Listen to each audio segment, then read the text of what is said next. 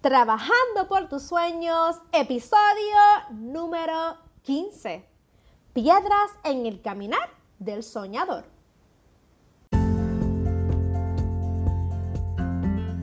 Y saluditos, saluditos y bueno, bueno, buenos días a todos estos soñadores bellas y preciosas y bellos y preciosos porque también tengo chicos que me escuchan. Así que lindo día para todos.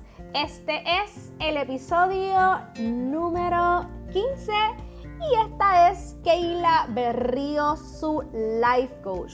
Y mi misión en este podcast es llevarte de la mano para que puedas trabajar y lograr ese sueño tan anhelado que tienes en tu corazón.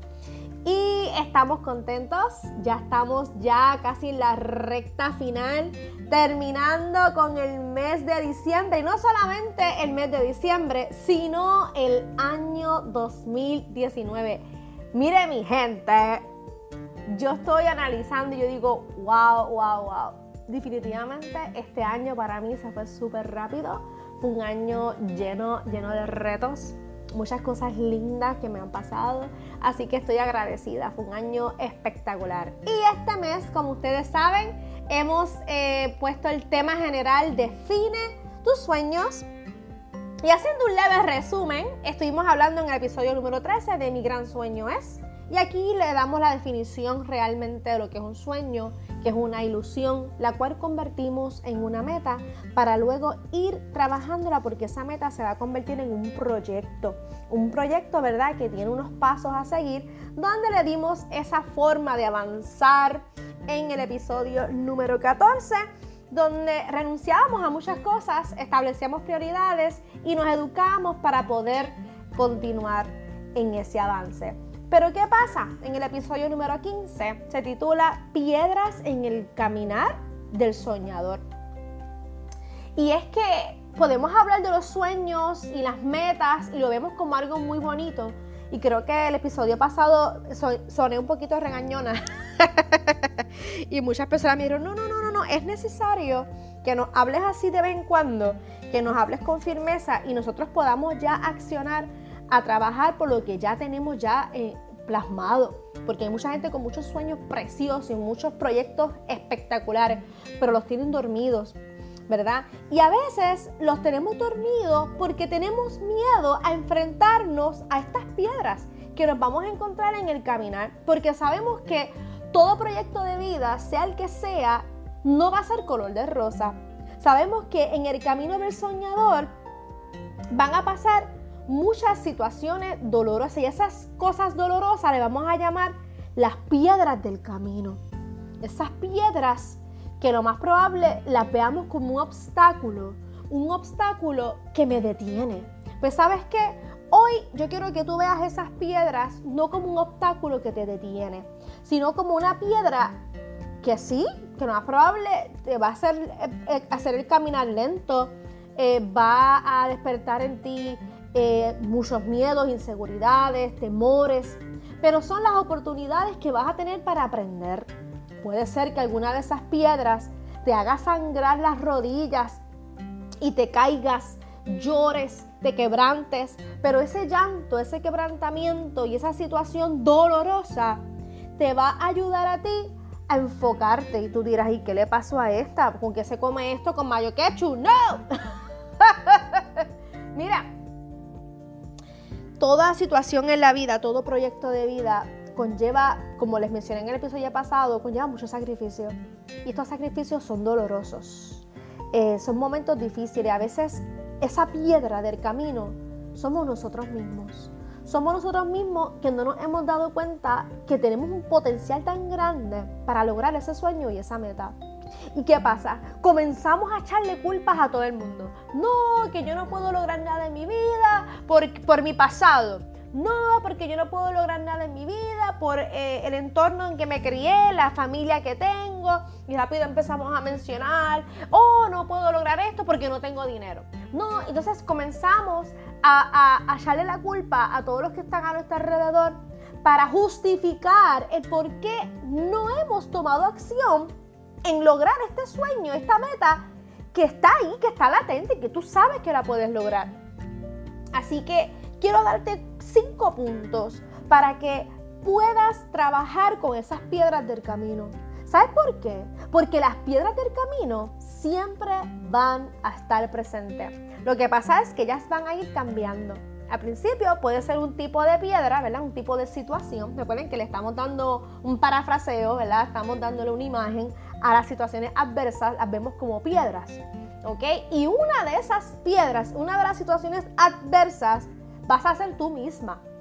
Ese yo, ese orgullo, e, e, esas voces internas que a veces no nos dejan ver lo que realmente somos. ¿Y quiénes somos? Somos un ser humano lleno de potencial, que hemos sido creados, ¿verdad? Por un creador que, nos puso todo, lo, positivo, nos puso todo lo hermoso, lo tenemos ya.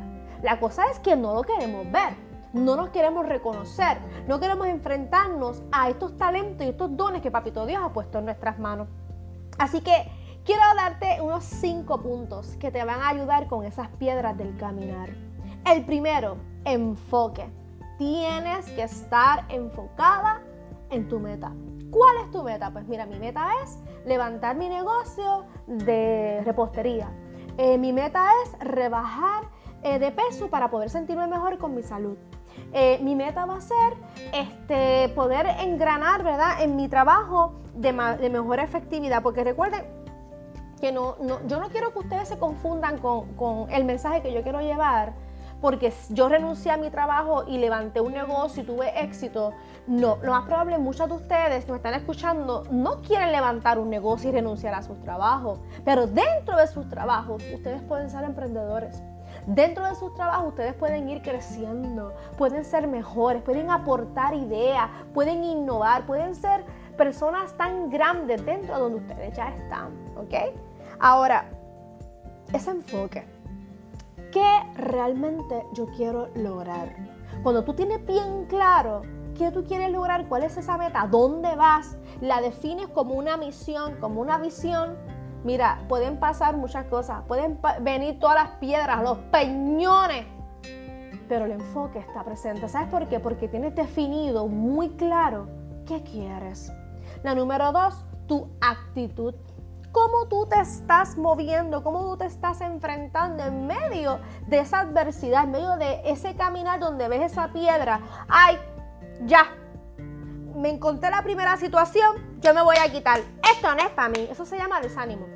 Van a haber muchas situaciones donde te va a desanimar, pero si tú decides desanimarte y decides echarte para atrás, esa decisión solamente es tuya.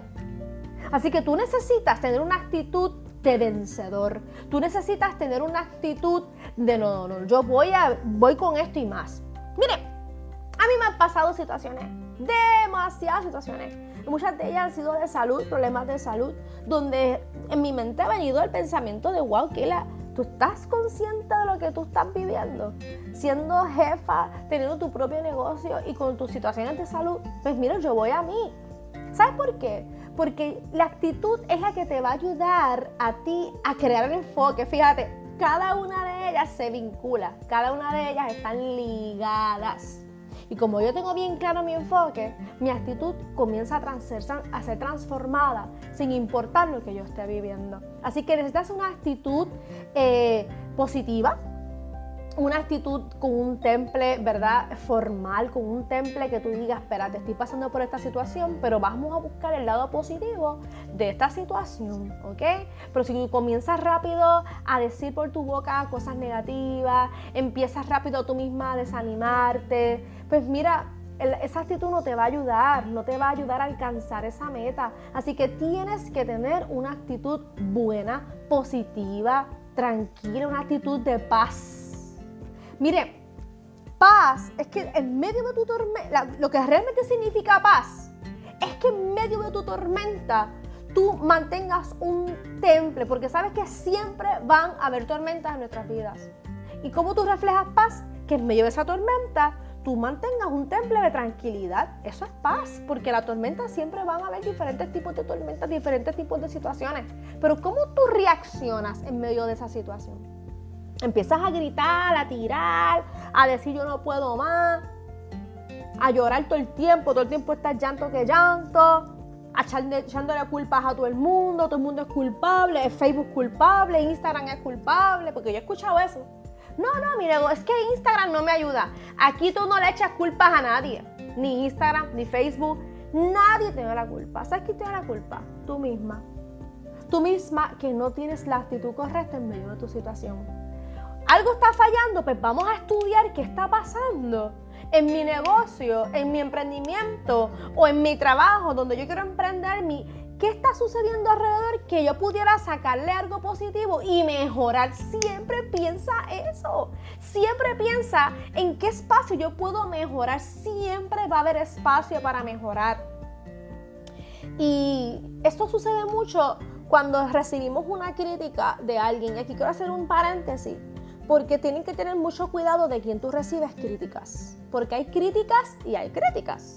Hay unas críticas que vienen de unas personas que son expertas en el área, personas que de verdad te aman, personas que de verdad te apoyan, pues esas críticas debes de escucharlas y no verlas como algo negativo y con una actitud positiva ante esa crítica. Ahora, si viene a criticarte a alguien que no está haciendo nada, que no ha hecho nada, que no ha logrado nada, pues no, no le hagas caso a esa crítica porque esa crítica lo que viene es envenenada, llena de envidia, de celo, whatever.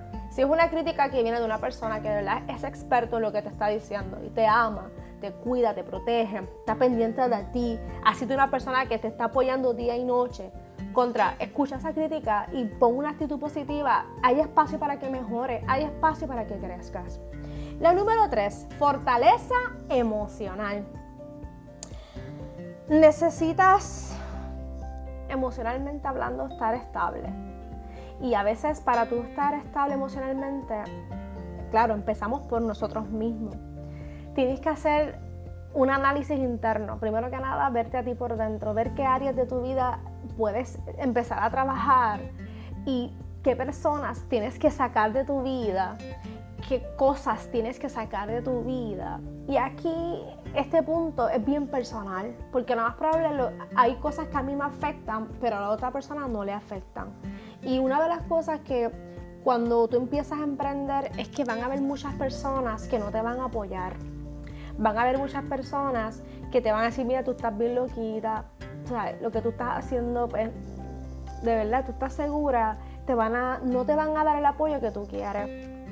Y lamentablemente muchas de esas personas van a ser tu familia, van a ser personas bien cercanas a ti, personas que tú amas, personas que realmente tú estás esperando el apoyo de ellos y no llega.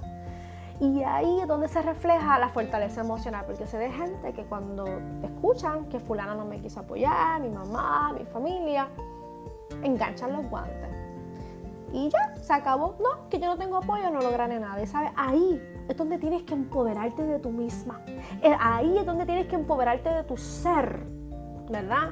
Y, agarrarte de Papito Dios, pedirle fortalezas y, y decirle, mira, aunque estés sola, yo no estoy sola nada yo te tengo a ti y si tenemos a Papito Dios, yo te aseguro a ti que lo tienes absolutamente todo, literalmente todo. Y vuelvo y repito, aquí yo no estoy hablando de religiosidad, estoy hablando de una relación. Estoy hablando de este ser supremo que está ahí conmigo día y noche. ¿Ok? Así que no te sientas sola ni solo en este proceso. Hay un ser que está contigo, que te está cuidando, que está protegiendo. ¿Y sabes qué? En este proceso, en esta fortaleza emocional, es donde también unimos el área espiritual. Es cuando más fe tienes que tener. Es cuando mm, más tienes que, como que orar y tener esa fe, activar tu fe y fortalecerte emocionalmente, ¿sabes? Y en esta parte, si tú entiendes que necesitas ayuda de un profesional, búscala. No te quedes callada, busca la ayuda, la ayuda está. Habla con alguien de confianza, un consejero, un, profesional, un psicólogo, un pastor, un, donde sea, un, sacerdote, quien sea que esté a tu lado, que te pueda dar esa, esa ayuda, ¿verdad? Ese consejo, para que tú puedas liberar todas esas cosas que tenemos, que hemos cargado por toda una vida, empezar a perdonar, empezar a sanar, empezar a sacar todas esas cosas que son los que a veces emocionalmente nos tienen tan oprimidos y no nos dejan lograr nuestros sueños, nuestras metas. Así que esta número 3 yo sé que es un poquito delicada, pero es bien importante hablar de esto porque a veces queremos evadir este tema Y mucha gente me lo ha dicho, Keila, quiero que hables más del área emocional, quiero que hables más de esta parte. Y esta parte es delicada, pero en mi experiencia, Keila de Ríos Dávila, que he tenido que vivir muchas situaciones adversas en mi niñez, mi adolescencia, ¿verdad? Del hogar que vengo disfuncional. Mi fortaleza fue más espiritual. Yo pues a los 13 años decidí darle mi vida a Cristo. Eh, empecé a visitar la iglesia evangélica y empecé a involucrarme, ¿verdad? En lo que era la iglesia y no solamente era como que la iglesia, era crear una relación con Papito Dios. Empecé a hablar con Papito Dios, a pedirle fortalezas y esa fortaleza espiritual fue la que me ayudó a, yo llegar a fortalecer también lo emocional, que también yo llegué a visitar psicólogos, profesionales, lo logré hacer y eso es muy bueno. O sea, yo fortalecí todas mis áreas, pero yo tuve que tomar el paso, yo tuve que tomar la decisión, porque si yo no lo hacía, nadie me va a hacer por mí. ¿Ok? Y eso fue lo que me ayudó a yo poder levantarme y crecer y, y poder seguir sin importar las circunstancias que me rodeaban. La número cuatro, debes de ser constante constante en todo. Si tú decidiste, ¿verdad? Que ibas a tener esta meta. Si tú decidiste que tu actitud iba a ser esta. Y si tú decidiste que emocionalmente ya te ibas a estar fortalecida y vas a renunciar a todas esas cosas que te tenían oprimida, sé constante en esas decisiones. Porque hoy eres una, mañana eres otra. En dos meses eres una, pasado mañana eres otra esa inconstancia no te va a ayudar. Necesitas ser constante en tus decisiones, necesitas ser constante en, que si levantaste un emprendimiento en donde sea, en tu área de trabajo o, como ¿verdad? tu propia jefa, sé constante en ese sueño. Ahora, puede ser que lleguen otras situaciones de mayor prioridad que yo siempre lo he dicho. Y tengas que detener, darle un stop a tu emprendimiento para terminar eh, algo, hazlo. Hace poco estaba hablando con unas chicas que tenían este emprendimiento. Y bueno, no quiero dar, no quiero dar detalles, ¿verdad? Para no, ¿verdad? Porque fue algo bien, bien privado. Y yo les pregunté, mira, hace tiempo no las veo este, montando mesas, porque compartimos juntas diferentes actividades. Y me dijeron, mira, lo que pasa es que yo quiero terminar mis estudios y quiero darle de lleno a, lo que estoy estudiando y quiero fortalecer bien lo que estoy estudiando y quiero salir como que dándole el todo, el todo a lo que estoy estudiando. Y para yo poder lograr esto, tuve que detener mi emprendimiento. Y yo le dije, muy bien, está bien, no estás mal. Ella pensaba que yo le iba a decir, ay, nena, pero ¿cómo va a ser? Tú estás loca. No, yo le dije, muy bien, mi amor, porque no lo no, no, tomaste la decisión de que eso iba a ser como que definitivo. Ella me dijo, yo lo detuve, ella pues claro, por un tiempo. Terminar tu estudio y luego lo retomas. O cuando sea el momento. Tenemos que ser flexibles con nosotras mismas. A veces somos muy... Y, y, hablo por mí, porque yo soy una de que yo me hago una lista de, metas y me hago una lista de tantas cosas y las tengo que lograr. Y si no las logro, empiezo, ¡ay, qué mala soy! ay, que no cumplí mis metas. Ay, entonces comenzamos a auto regañarnos, autosabotearnos. Miren, no sean tan duras con ustedes mismas. Tenías 10 cosas en la lista y lograste 3, qué bueno.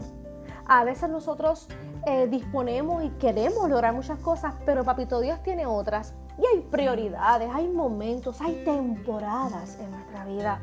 Y si te toca hoy tomar la decisión de ponerle stop a tu emprendimiento por un tiempo para poder terminar algo en tu vida, un área emocional o algo familiar, hazlo y luego lo, lo retoma. Lo importante es que no lo dejes engavetado. Lo importante es que lo hagas. ¿Cuándo? Tú sabrás. ¿A qué ritmo? Tú sabrás. ¿Ok? Y la número 5, y con esto cierro. Bien importante que se liga con la número 2, ser positivo ser positivo en todo tiempo. ¿Ok? A veces nos pasan cosas que no queremos. Y esa piedra que tenemos en el camino, ¡ay! Nos dolió, nos hirió. Pero sabes que míralo como una oportunidad de crecimiento, de aprendizaje y siempre con una mente positiva. Y eso te va a ayudar tanto en tu vida, te va a ayudar tanto como ser humano, Así que espero que este episodio te haya gustado. Si fue de bendición, por favor, déjamelo saber. y compártelo con alguien más. Recuerden que mi misión es que ustedes puedan, ¿verdad?, darle forma y trabajar y ver realizado ese sueño que ustedes tanto anhelan. Recuerden que tenemos nuestros servicios como coach, trabajamos individual y también grupal. Los que necesiten de mí me pueden buscar en mis redes sociales o enviarme un email a gmail. Los quiero mucho, bendiciones y miren, si yo pude, tú puedes. Bendiciones, bye.